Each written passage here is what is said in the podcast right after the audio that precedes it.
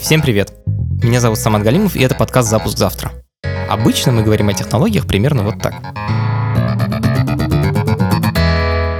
Почему вы пишете здесь какой-то кусок софта? Который надо будет дебагать. С установки TCP-соединения, да, то есть... В частности, вот комбинация Apache и PHP. Она ни разу не императивная в Nginx. Мы просто о ней думаем, что это if, а на самом деле это совершенно не if. Акселерирующий веб-сервер, исторически был мод PHP, пользуется Ingress контроллер. Прикольно. Я работаю техническим директором, и я нахожу специалистов мирового уровня. А дальше мы обсуждаем их работу простым человеческим языком. Есть такая программа Nginx, которой мы пользуемся каждый день по много раз. Когда вы открываете почти любое приложение или сайт, они делают запрос на сервер. И первая программа, которая отвечает на этот запрос, это в большинстве случаев Nginx. При этом, скорее всего, вы о ней ничего не слышали до прошлой недели, когда к ее создателю Игорю Сусоеву пришли с обыском. Когда-то он работал сисадмином в Рамблере, и как раз тогда написал эту программу. Он ушел из Рамблера и создал компанию, которую недавно продала американской корпорации F5 за безумные деньги.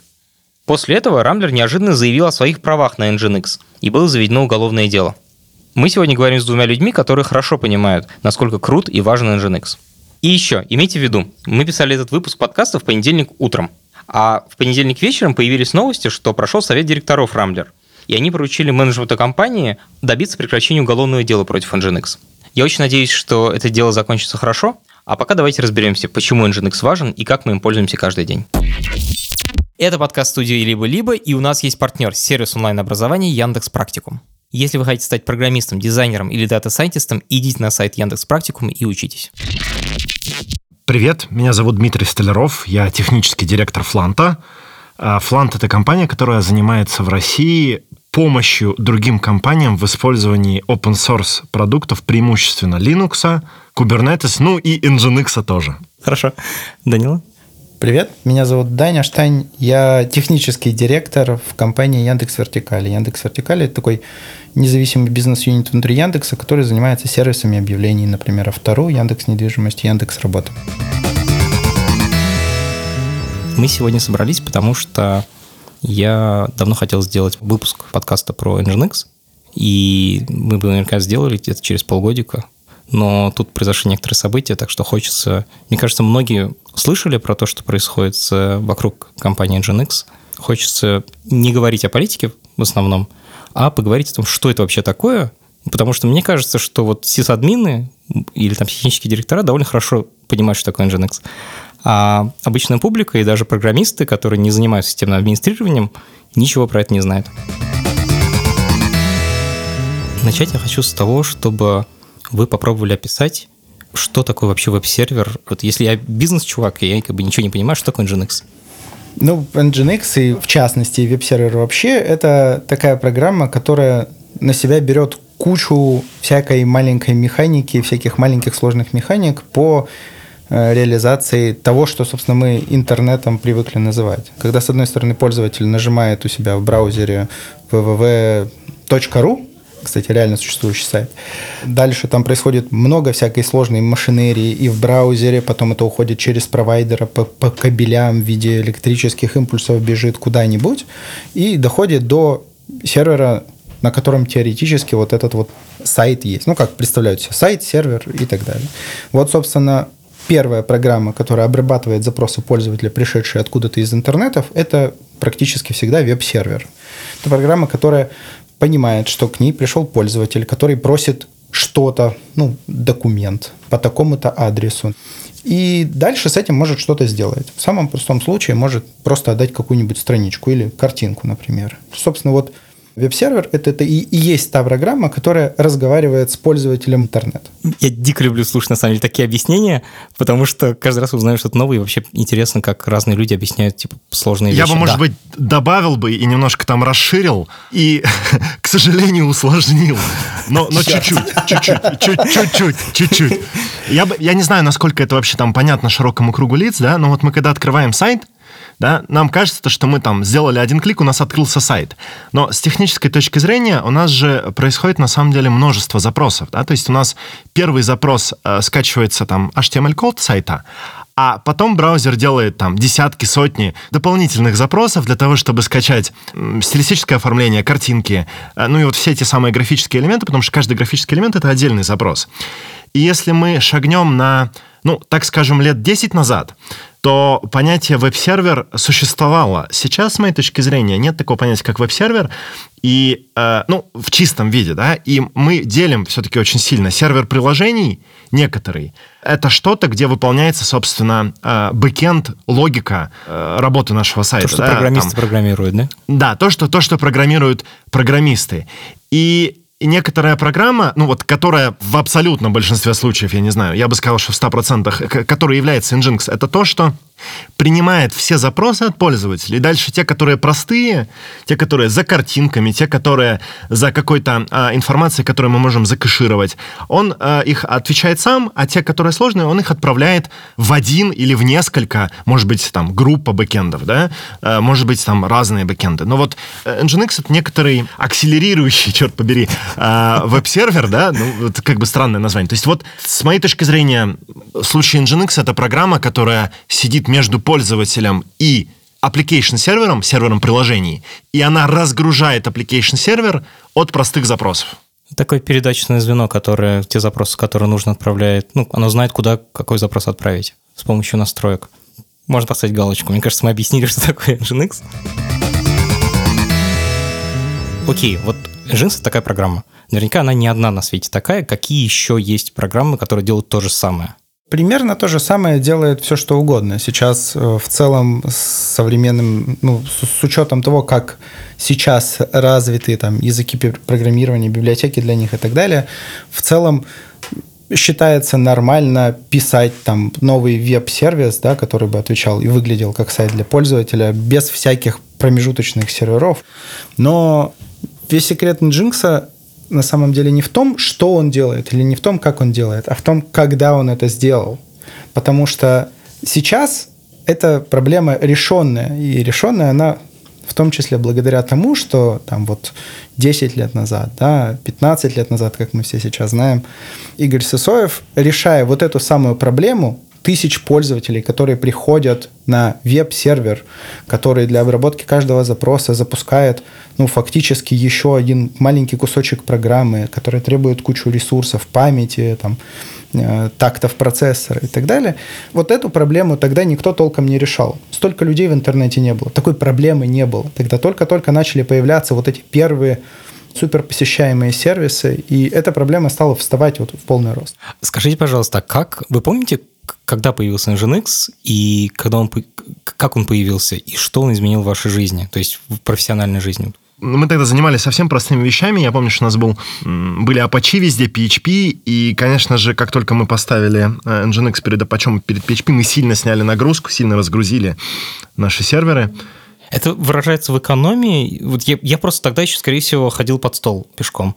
Поэтому, как бы, что это означало практически? Надо было меньше серверов, или они просто быстрее начали отвечать?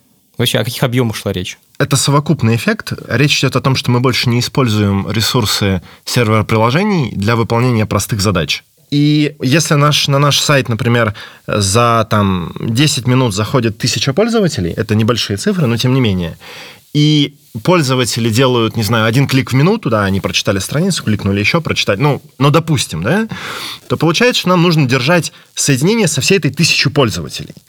И если мы вдруг это попытаемся сделать средствами application сервера, то мы на каждого пользователя можем расходовать там несколько сот мегабайт памяти. Казалось бы, что такое 100 мегабайт памяти? Ну, вроде как немного, но мы, во-первых, вспоминаем, что это 10 лет назад, во-вторых, вспоминаем, что у нас пользователей тысяча, а 100 на тысячу это уже 100 тысяч мегабайт, то бишь 100 гигабайт. Это уже какие-то большие размеры даже на тысячу пользователей. Прости, пожалуйста, я как... моя первая работа была в звуке. Это такой музыкальный сервис, а, типа Яндекс Музыки, только за 5 лет до этого. И там уже был Nginx. Nginx там отдавал музыку. То есть я свою э, профессиональную карьеру уже начинал с, как бы, с Nginx. А, Apache я никогда в жизни не видел, кроме какого-то, прошу прощения, старого говна. Ну, на самом деле Apache до сих пор живой. И люди им до сих пор пользуются, если очень почему-то захотеть. А Apache — это тоже веб-сервер, который был очень распространен раньше. На самом деле всего в феврале, мне кажется, 2018 года Nginx э, преод... ну, стал популярнее Apache по внешним метрикам. То есть сейчас там 38, по процентов всех веб-серверов в мире, то есть всех сайтов отдаются Nginx. Раньше больше 37% отдавалось Apache. То есть это такие конкуренты типа. Тогда была такая комбинация софта, которая позволяла обеспечивать очень низкий порог входа для программистов. Ламп. Ламп, да. Linux, Linux Apache, MySQL, PHP. Да, и в частности, вот комбинация Apache и PHP и того, как оно подключалось, позволяла тебе по одной очень простой инструкции поднять веб-сервер, потом написать файлик с очень расширением .php, открыть индекс его у себя... PHP. Да, индекс PHP, все верно. Открыть его у себя в браузере, и оно, блин, работает. Понимаешь, оно, вот ты только что... Это казалось... Ну, это на самом деле магия. Да, я когда там в 2002 году в первый раз это сделал, я на это посмотрел, такой... Вау, мои возможности теперь безграничны абсолютно. И это не требовало никакой квалификации и так далее. То есть это, это правда было очень простое, очень понятное и фактически готовое решение, которое резко снизила порог входа для разработки веб-сайтов, веб-сервисов и так далее. В тот момент, когда вот эта штука стала популярной, появились миллионы веб-студий, миллионы фрилансеров. Любой школьник покупал себе книжку PHP 4 и писал там вот, и это все работало, понимаешь? И поэтому Apache такой популярный. Это было очень простое решение пару примеров софта, сделанного на этом стеке. Э, Медиавики, на движке которой Википедия работает. Дальше, WordPress всем известный, это тот же самый стек. Это то, что вспомнилось сходу. Я работал в компании, в которой мы начали делать свои сервисы, и в какой-то момент поняли, что там довольно много людей на них начало приходить. Ну, по тем меркам много. Знаешь, когда у тебя каждую секунду кто-нибудь загружает страничку на твоем сервисе. Так, прости, пожалуйста, это Екатеринбург 2005 год. Седьмой. Сколько у тебя сейчас вот в твоих сервисах, сколько страниц спрашивают в секунду? Тысяч пять. Вот, но э, в какой-то момент вот эта самая традиционная конструкция из PHP э, и Apache начинает от этого очень удивляться. Э, почему Nginx такой быстрый? Потому что модель того, как он эти запросы обслуживает, принципиально другая. Apache на каждый запрос порождает еще один процесс, в котором начинает с этим запросом работать. А в Nginx принципиально другая система. Там все запросы стоят в очередь, а один процесс, который умеет с ними что-то делать. Просто по очереди. Что у тебя есть? Что? Что-нибудь поработать есть? Есть. Давай я тебе отвечу. Потому что вот так исторически сложилось, что сеть довольно медленная штука, и поэтому э, в большинстве случаев вот эти порожденные процессы в той старой схеме, они будут просто память занимать и ждать. ничего не делать. Да, просто будут ждать.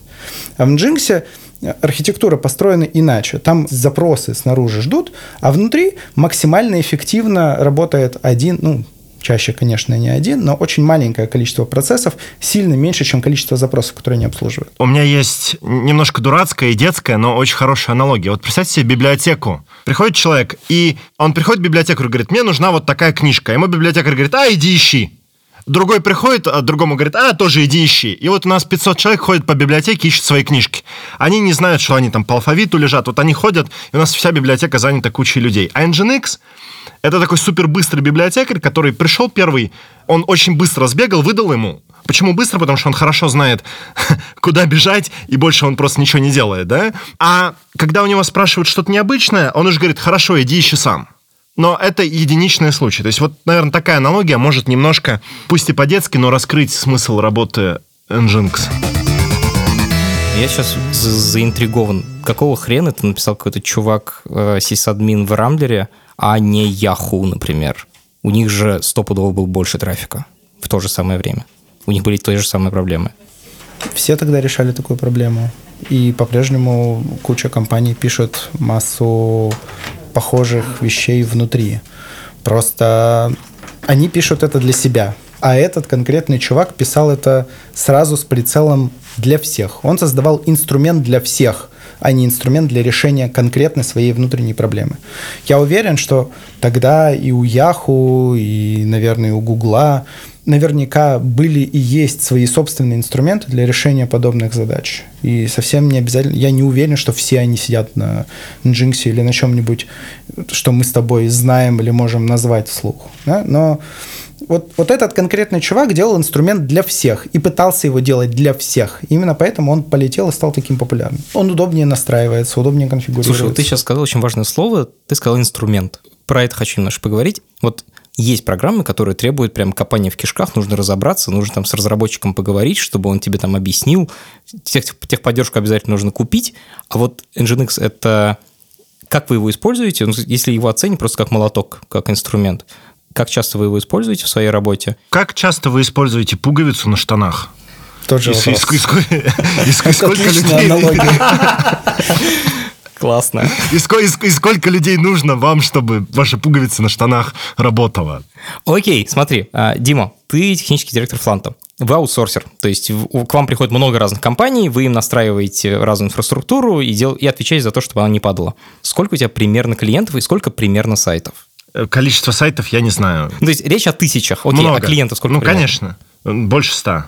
А, сколько, какая доля из них использует Nginx? Сто процентов. А. Я не задумываюсь, потому что сейчас невозможно ничего сделать. У нас э, Nginx зашит в какие-то другие вещи. Ну, А, то есть это инфраструктурная вещь, на, на которой, на основе которой дальше все остальное строится как на фундаменте. да, получается, что в 100% случаев Прикольно. Даня?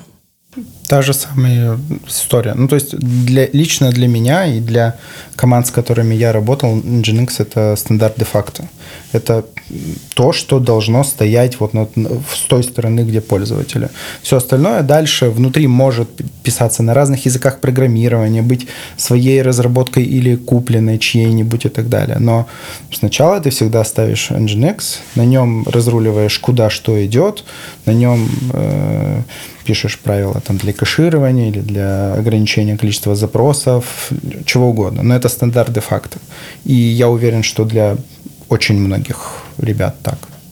Ну, у меня было то же самое, я помню, ну, самый мой высоконагруженный проект была «Медуза», и у нас просто весь трафик уходил туда, и была очень хитрая система кэширования, которая позволяла нам платить за трафик, типа, не тысяч, не там, не 10 тысяч, мне кажется, Amazon хотел за, эти, за это в месяц, а типа там 400 долларов это было примерно. То есть умение там хорошо подшаманить Nginx – это такое классное умение сисадмина и иногда даже программиста. Проще говоря, мы нашли хостинг, в котором не надо было платить за трафик, в котором ты платил просто за физическую машину, которую ты арендуешь. Это французский хостинг, очень крупный, онлайн называется. Дело в том, что они еще и провайдер, провайдер обычных пользователей, что довольно необычно. И там, короче, по некоторым... И, и еще во Франции много атомной энергетики, поэтому электричество дешевое. Короче, там набор факторов, которые вместе приводят к тому, что ты можешь очень дешево арендовать машину, ну, сервер. Мы арендовали там типа 10 серверов, или там 4 сервера вначале было, и с них отдавали весь трафик Медузы. И работало это ровно потому, что все запросы, вообще вся, все содержимое Медузы хранилось на этих конечных серверах. Они называются Edge, то есть краевые, те, которые с краю твоей сети, те, в которые бьется пользователь. То есть пользователь приходил и говорил, хочу вот эту страницу, ему сразу отдавалась эта страница. Никакой вычислений там уже не было. Это примерно как если у тебя уже все на прилавке лежит, ты прям сразу с прилавка отдаешь, тебе пришел запрос, сразу отдал. Не Ни- надо в никуда не подсобку ходишь. ходить. Да, в подсобку ходить не нужно. Это называется кэширующий, ну, как бы кэширование, вся идея.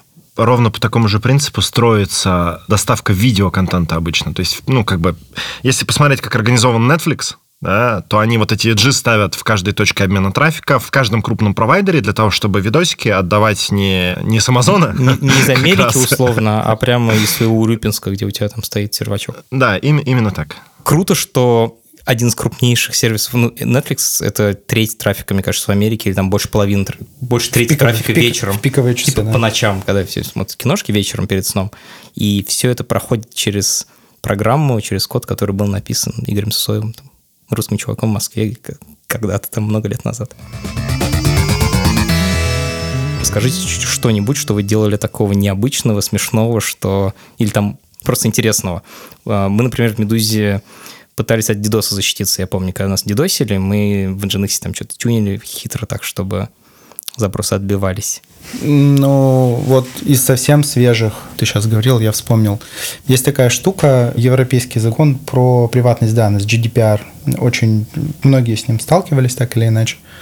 Вот. И Яндекс, поскольку формально из Европы доступен, там, разумеется, в какой-то момент, вот когда этот закон приняли, была очень большая инициатива, все готовились, дописывали соответствующую функциональность, логирование, соглашение с пользователем, делали take-out сервис, который заставляет отдавать данные и так далее.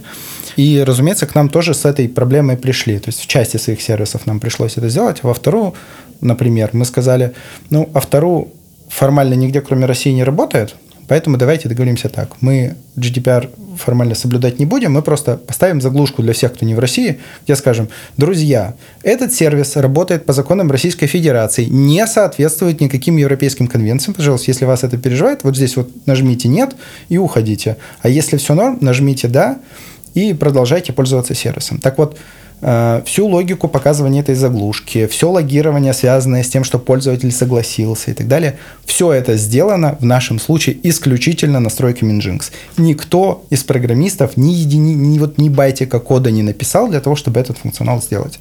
Возможности настройки там настолько богатые, что такую, ну, казалось бы... Сложную не, логику. Не очень, ну, как, она довольно простая, конечно, если подумать, но все равно там есть какая-то многоступенчатая история, и всю ее можно сделать исключительно Э, правильно настроив ну, на самом деле, там Nginx за Nginx получается, но тем не менее. То есть это довольно простая штука. Э, респектую, это достаточно проходит тест. Очень классно. Дима? У меня интересный кейс. Вот представляете себе плеер да, на сайте, видеоплеер. Ну, понятно, что он скачивает видео, понятно, что видео это много весит, э, надо отдавать. Но есть еще один очень интересный side effect у плеера. Мы зачастую хотим знать, досмотрел ли видео человек до конца. А еще мы хотим знать, ну, даже, даже если он до конца не досмотрел, досмотрел ли он там до середины, досмотрел ли он до какой-то части. А еще мы хотим знать, нет ли у него, э, ну, так называемых буферингов, ну, когда Тормозит. видео подвисает, да? Ну, и обычно все плееры э, шлют статистику. И если у вас, не дай бог, в какое-то событие смотрит несколько миллионов человек в онлайне из плеера, то вы получаете сходу сотни тысяч э, запросов э, в секунду информации да, о том, что я плеер с идентификатором таким-то, просмотрел это следующие там 20 секунд видео, да, или я плеер с идентификатором таким-то, у меня там тормозит что-то, да. И вот мы в свое время для одной компании ну, настраивали Nginx, мы в свое время для одной компании настраивали Nginx э, для того, чтобы принимать этот трафик. И э, очень элегантное решение. Вместо того, чтобы обрабатывать эти запросы, все, что мы сделали, мы принимали их в Nginx и отдавали код 200. Ну, то есть ничего не делали. Просто записывали мы э, информацию. делали аналитику в Медузе. Все так делали. Дай 5. Нет, ну, ну все, все, я не могу вам физически дать 5, но э, все так делали, да? Э, но способа принять 100 тысяч запросов в секунду на одной машине другого нет. Очень часто мы хотим знать, как ведут себя пользователи на сервисе. Куда они заходят, какие видео смотрят, какие видео досматривают до конца. И это все задача аналитики. И задача сбора аналитики при больших объемах сервиса становится очень сложной. Трудно написать программу, которая будет получать десятки миллионов событий в час и при этом ни одной из них не терять классно, что вместо того, чтобы это все программировать самому, можно использовать готовый функционал Nginx. Дело в том, что Nginx записывает информацию о каждом запросе, который к нему пришел. Можно складывать эту информацию в отдельные файлики, а потом уже в свободное время анализировать. Таким образом, мы уверены, что никакое действие пользователя не потеряется. Приходилось ли вам говорить с разработчиком Nginx, или это инструмент, который drop-in, и он просто работает? Это вот очень важный момент, на самом деле. Я э, писал письма в рассылку, и мне ребята отвечали. В целом у Nginx есть место, куда можно написать, и где участвуют в том числе ребята, которые каждый день занимаются разработкой Nginx. Как часто приходится это делать? Никогда. Ну, ну, в смысле, это, это скорее, вот все мои личные вопросы, это были скорее э, очень теоретические истории, когда я что-то пытался там э, сообразить или разобраться, как должно работать, и практически никогда это не история про что-то здесь не работает, почините, пожалуйста. Nginx развивается достаточно консервативно для того, чтобы тупых ошибок там не было. Там бывают сложные, сложно сочиненные баги, но это довольно редкая история. То есть Nginx как продукт, он очень стабилен. Он, правда, очень стабилен. Мне кажется, у Димы была какая-то история про это, про стабильность Nginx. Мы очень-очень давно, типа 8 лет назад, делали модуль, э, для Nginx. И этот модуль, ну, не важно, что он делает, важно, что мы его не трогали 6 лет, и он до сих пор компилируется. И мы не понимаем, почему. Ну, то есть... Ну, чтобы вы понимали, обычно программа, которую ты не трогал 6 лет, она, скорее всего, не заведется, а тут она, значит, работает. Это довольно удивительно. Это вызывает восхищение. Ну, это правда, это уникальный случай, когда 15 лет назад, по большому счету, был написан софт, который до сих пор актуален. Он, конечно, развивался, эволюционировал, но никогда внутри Nginx не было революции, не было версии супер новой, которая все делает по-другому. Это очень постепенные эволюционные изменения, и все базовые концепции, то, как пишутся конфигурационные файлы, то, как оно внутри в целом работает, они все вот оттуда, они все из там, 15-10 лет назад. Это на самом деле очень-очень редкая история. У Nginx есть платная версия. Кто-нибудь за нее когда-нибудь платил? Я знаю людей, которые знают людей, которые за нее платили. Ну, то есть э, э, Nginx Plus, который платная версия, это по большей части, во-первых, пакет консультационных услуг от разработчиков. Ну и вообще, в принципе, э, есть такая давайте будем говорить байка, что крупной корпорации проще за что-то заплатить, чем взять что-то бесплатное и разбираться с э, юридическими рисками того, что они бесплатное что-то используют. А так вот договор я так, как бы заплатил. Так вот договор вот ты заплатил и так далее, да, то есть для, для Nginx это вообще была история про то, чтобы в корпорации зайти. А второй большой кусок Nginx Plus – это история про наблюдаемость того, что внутри него происходит. Или вот в Nginx Plus это прям штука, которую они целенаправленно решали для того, чтобы его было удобнее использовать, удобнее эксплуатировать. Не сказать, что его в принципе неудобно было, но с этим, с этим Еще удобно. проще, меньше да. с костылей. Да. Я знаю две функции, которых мне очень не хватает в open source версии. Во-первых, э, обычно список, ну, мы говорили о том, что Nginx стоит первым, принимает запросы от пользователей и дальше распределяет по бэкендам по серверам приложений, по нескольким, да, балансирует. Вот проблема в том, что в open source версии э, Nginx список этих приложений э, константный, и он определен в конфигурационном файле. То есть для того, чтобы добавить новый бэкенд, нам нужно поменять конфиг и перезагрузить э, Nginx. Он, правда, замечательно перезагружается без простоя. У него там есть э, ну, как бы режим пере, переконфигурации, да, reload. Но э, не поменяв конфигурационный файл, мы не можем изменить список э, бэкендов. Мы тут часто говорим о конфигах. Конфигурация Nginx — это описание того, как он должен работать. Это такой маленький файлик, который описывает поведение Nginx, которое мы хотим от него получить. Например, у нас может быть два сервера в разных локациях. И мы можем сказать, что большинство нагрузки мы хотим посылать на сервер 1, но если вдруг он становится недоступен, то тогда можно послать пользователей на сервер 2. А вторая вещь — это э, очередь запросов. Ну и так называемый я сейчас буду ругаться э, страшными словами, back pressure, но э, э, мы не можем настроить, что не отправлять в бэкенд больше э, скольки-то запросов одновременно. В open source версии такой возможности нету. Почему это важно? Э, потому что если у нас сервер приложений может обрабатывать только 100 запросов, 100 пользователей одновременно, и от того, что мы туда навалим больше, он просто поставит их в очередь, и мы не будем знать, сколько у нас запросов стоят в очереди в настоящий момент. А если мы очередь сделаем в Nginx, то мы будем знать, что хорошо, у нас сейчас 10, 10 бэкендов, они полностью заняты, плюс у нас еще полторы тысячи запросов в очереди. И, скорее всего, нам надо их э, уже даже прибивать, не отправлять, ну и вообще что-то с этим делать, да. Ну, то есть вот этих вещей нету. И очень интересно, что читаешь документацию по Nginx, и там, ну, как бы все эти возможности есть, ты такой читаешь, а, я сейчас чик, ты добавляешь эти параметры в конфиге, а он тебе говорит, бах, э, говорит, не знаю такого параметра. Ты думаешь, что такое, у тебя не та версия, ты идешь, там, смотришь, там, да, у меня последняя версия Nginx, документация последняя, что такое, а потом там маленькими буквами написано, доступно только, только в Nginx+, и у тебя такая ярость. Какого, какого, какого черта? Как вообще? А потом, э, с моей точки зрения, Nginx вообще единственный продукт, который может себе позволить вот такое безобразие. То есть в документации на open source версию вставки из коммерческой версии, и при этом так, чтобы люди не начали тебя ненавидеть. Ну, то есть, конечно, некоторый всплеск ненависти есть, а потом думаешь, ладно, это Nginx, мы его любим, он прекрасен. А, и, и ситуация в том, что у продукта такой объем дебета доверия и дебета ну, позитивной кармы, не знаю, да, что, э, что даже встройкой в open source документацию коммерческих кусков, они могут себе это позволить. Вот Интересно. Компания Nginx, в ней сейчас, насколько я знаю, около 20 разработчиков, ну, может, там типа 30, и около 20 человек сидело несколько лет назад в Сан-Франциско, продавала все это дело. Довольно большая компания. Как они зарабатывают? Ведь этих лицензий коммерческих, я так понимаю, не очень много продается. Ну, они не публичные, они не рассказывают о том, сколько они зарабатывают и сколько у них прибыль. Но с момента образования компании в 2011, получается, году, они, ну, они практически сразу получили инвестиции.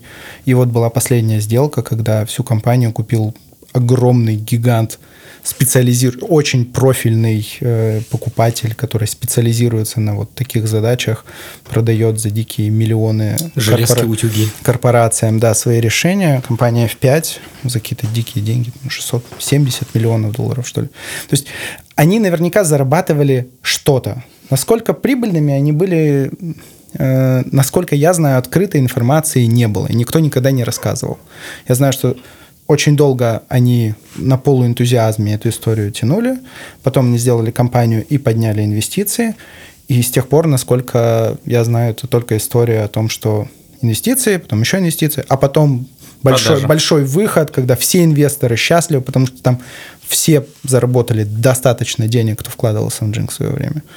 И, и, в общем-то, сейчас они часть огромной корпорации, которая умеет такие вещи продавать супер большим корпорациям за большие деньги. Очень большие деньги, очень большие. Последнее время мы очень много слышим про критические технологии, про то, что вот есть некоторые вещи, которые нужно иметь под своим контролем, чтобы вдруг, значит, враги ее не сломали. Nginx э, имеет русские корни – и используется при этом по всему миру. Может ли такое случиться, что ССОФ что-нибудь нажмет, и интернет везде сломается? Может что-нибудь такое случиться, что француз что-нибудь нажмут, и закон Ньютона сломается? Англичане. Сори. Э, Но тем не менее. Если без э, аналогий, то нет, не может, потому что в абсолютном большинстве мест, где Nginx работает, он работает как кусок кода, который у меня на сервере работает, он скомпилирован, запущен, и ничего не... Это не сервис, это программа.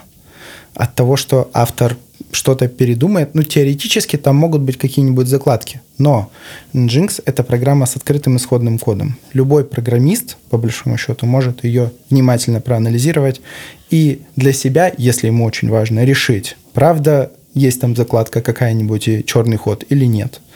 Поэтому тут скорее нет. То и есть пос... запросы не ходят в Кремль, где их просматривают агенты ФСБ? Ну, может быть, существуют какие-то специальные государственные сборки Nginx, в которых эти модули вкомпилированы, но в абсолютном большинстве случаев нет, потому что исходные коды открыты, все точно знают, как эта программа работает, и именно поэтому, в том числе поэтому к ней кредит доверия. Наверняка у людей, которые заказывают заказную разработку, у, у ребят из Nginx, да, там какой-нибудь Netflix, который вот все, весь этот свой CDN построен, по, по сути, на Nginx, который вот доработан под их нужды. Может быть, у них такие проблемы и могут возникнуть. Но Потому там что для них, значит, русские, хитрые русские вписали какую-то строчку. Что-нибудь такое. Но я думаю, что в этом месте у них что-нибудь сильно зарегулировано юридическими договорами. Вообще это отношение двух коммерческих компаний. А то, чем пользуется весь мир, это просто вещь, которую мы сделали, теперь просто даем по полю. Это как автомат Калашникова. Если Калашников даже захочет, чтобы он сломался у арабов, это вряд ли случится. Совершенно верно. Потому что Калашников уже сделан и уже у кого-то в руках. Блин, я так не хотел эту аналогию с Калашниковым, на самом деле, потому что это как бы... Во-первых, это пошло, все это говорят. Во-вторых, Калашников – это инструмент разрушения, а Nginx – это инструмент созидания. Это, мне кажется, большая разница почему мы вообще здесь собрались, почему мы сделали выпуск про Nginx именно сегодня. Недавно Рамблер предъявил претензии к Nginx, что, мол, программа принадлежит нам, потому что Игорь Сосоев работал у нас в компании, когда разрабатывал Nginx, когда он начал его делать. Поэтому он теперь наш. Можете, пожалуйста, как-то прокомментировать ситуацию? Я не хочу сейчас, наверное, даже юридических комментариев, потому что все, кто хотят, могут просто почитать комментарии юристов, которые в один голос говорят, что это бред сивой кобылы. Но хочется просто, как бы, что вы про это думаете? как человек, как люди, которые в индустрии. Вот когда было, например, дело Киров Леса, там узнавали мы еще что-нибудь такое, я в этом, я даже не пытался в этом разобраться, потому что там куча юридических документов, я ни хера в этом не понимаю. Для меня было понятно, как бы, кто прав, кто виноват, но я в этом не, не погружался. Здесь это все разворачивается перед, моим, перед моими, думаю, перед нашими глазами. Мы все это видим, мы всю эту историю, на самом деле, знали, историю э, Nginx. Она буквально перед глазами, потому что все исходные коды, все комиты, все это можно просто взять и прочитать. Так вот, учитывая, что вы как бы во всем этом варитесь, какое у вас настроение, что вы думаете, как бы, что вы слышите про это все в индустрии? У меня было очень неоднозначное восприятие. Первая новость, типа Рамблер предъявил претензии. Вообще интересный момент, потому что, ну, у меня тоже там есть ребята, которые работают и делают open source проекты. Э, ну, мы как компания делаем open source проекты, но а в моем случае ребята за это получают зарплату. Да? И у меня не было на момент там моего первого, первых каких-то там эхо, да, да, да, донесшегося про эту новость, я, я вообще не знал никаких, ну, никаких подробностей, да, то есть э, мне никогда это не было интересно, я не вчитывался, да, и первое восприятие было неоднозначное, типа, ох, нифига себе, ну, то есть, как бы, типа, что, что вообще такое? А ну потом, когда чуть-чуть я разобрался в ситуации, понял, что, конечно же, жуткое безобразие, и, не знаю, нельзя так делать. Нельзя так делать. Это просто позорно. Точка. Спасибо. Более тупого и никчемного скандала в российской IT-индустрии до сих пор не было. Ну, даже любые истории, вот помните, очень большой информационный фонд был тоже вокруг героической персоны, например, Павла Дурова, когда у него был конфликт с Mail.ru, там с этими какими-то еще инвесторами между Mail.ru и Mail.ru. Даже тогда такой такого очевидного единодушия среди ребят, э, которые вот э, в индустрии работают, не было. Ну, потому что Дуров такая одиозная, неоднозначная фигура и так далее. Он, конечно, безусловно, сделал прекрасный сервис. В случае с Nginx я не видел ни одного человека, у которого была бы, который хоть чуть-чуть разбирается в вопросе, хоть чуть-чуть хоть какое-то отношение имеет, у которого была бы позиция здесь не все так однозначно. Ну просто правда, более тупого скандала невозможно придумать. Я, я, я не знаю, что можно, меня фантазии не хватает придумать что-нибудь более идиотское, чем вот эта ситуация. Работает куча людей, у которых довольно однозначное мнение про это. Поэтому в Рамблере собирали внутреннее, внутреннее собрание, откуда, конечно же, утекли, утекло примерно все, все реплики, все объяснения и так далее. Внутрь, Я еще не прочитал. Блин, внутрь, там огня Внутренне транслируют еще одну позицию о том, что ну тут все не так однозначно. В общем, я, я не понимаю. Ситуация предельно идиотская, Скандал предельно тупой, на мой взгляд. Я очень надеюсь, что настолько очевидная тупизна даже в России в 2019 году, ну, ну, ну, ну так быть не может просто. Да, не, так не бывает, да. То есть это такой, такой сюр, что даже при всей неоднозначности того, что происходит у нас в стране, и при разном отношении, вот моем лично к разным событиям, но такого сюра до сих пор по-моему, не было еще ни разу. И такого просто не может быть.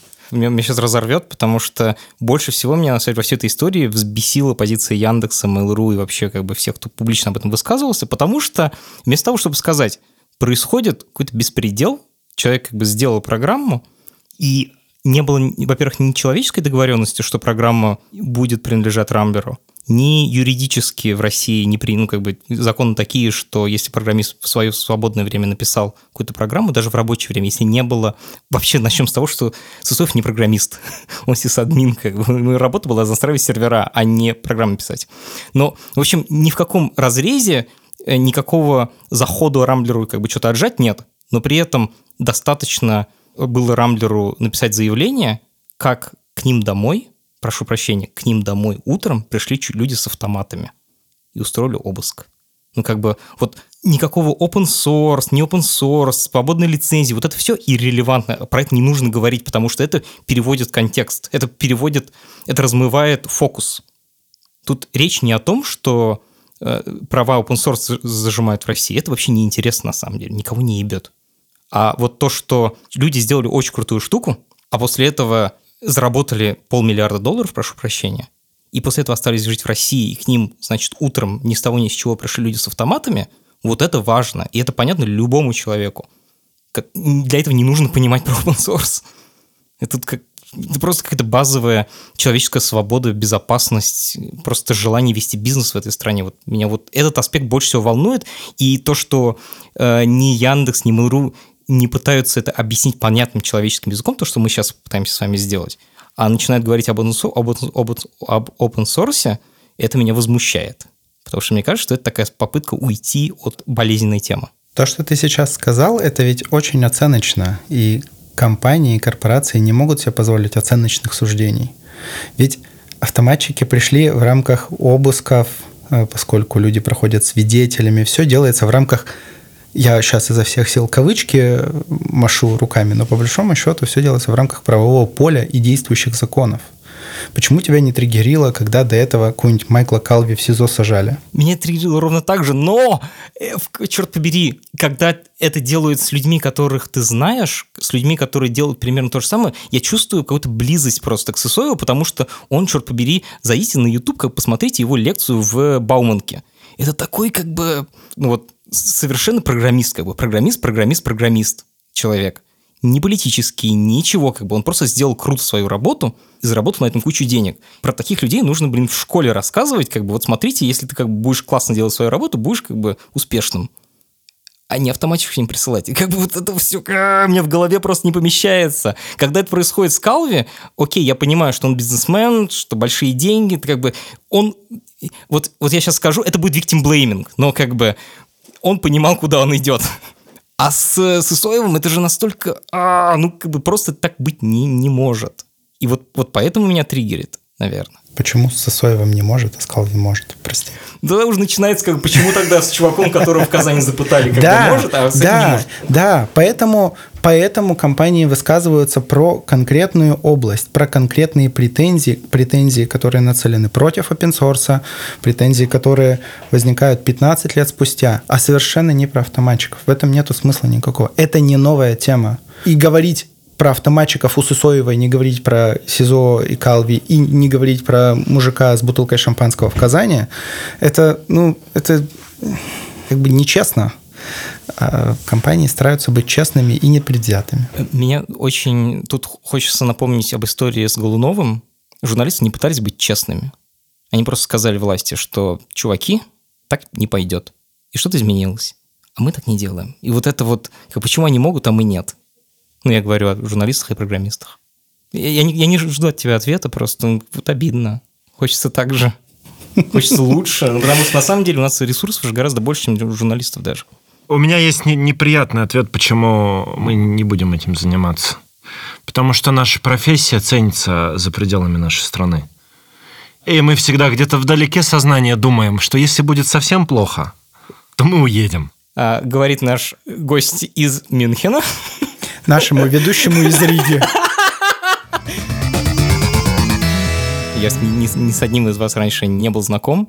Спасибо большое, что вы согласились прийти. Вы были офигенными гостями, очень интересно. И, и то, что, как бы, Даня, ты пришел в студию, причем, Дима, ты вообще из Мюнхена, это все дико круто. Спасибо вам большое. Всегда рады. Мы были рады, да. Это подкаст студии «Либо-либо». Этот выпуск мы делали вместе с редактором Андреем Борзенко, продюсером Павлом Боровковым, звукорежиссером Павлом Цуриковым. За джингл спасибо Алексею Зеленскому. Слушайте нас на всех платформах, на которых вы слушаете подкасты. Подписывайтесь, ставьте лайки, звездочки и пишите комментарии. Мы их все обязательно читаем, а на некоторые даже отвечаем.